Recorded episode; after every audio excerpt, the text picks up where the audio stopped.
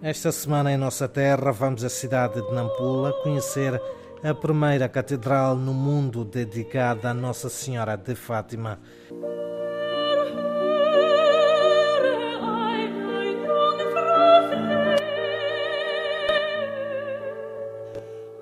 Trata-se da Catedral de Nampula, localizada no norte de Moçambique, inaugurada em 1956 com a presença do presidente da República Portuguesa, na altura, Craveiro Lopes.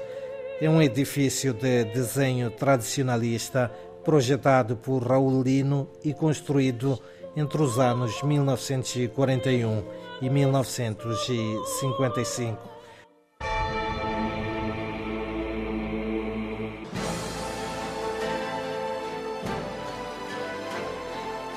A catedral, implantada bem no centro da cidade, apresenta duas torres na fachada e um alpendre com arcada de estilo barroco. Levou cerca de nove anos a ser construída. Tem um painel de azulejos com a imagem de Nossa Senhora de Fátima na parte de fora, algo que lhe dá um toque bastante elegante. O seu interior é sobrio destacando-se os bonitos vitrais que contrastam com a candura da sua cor branca.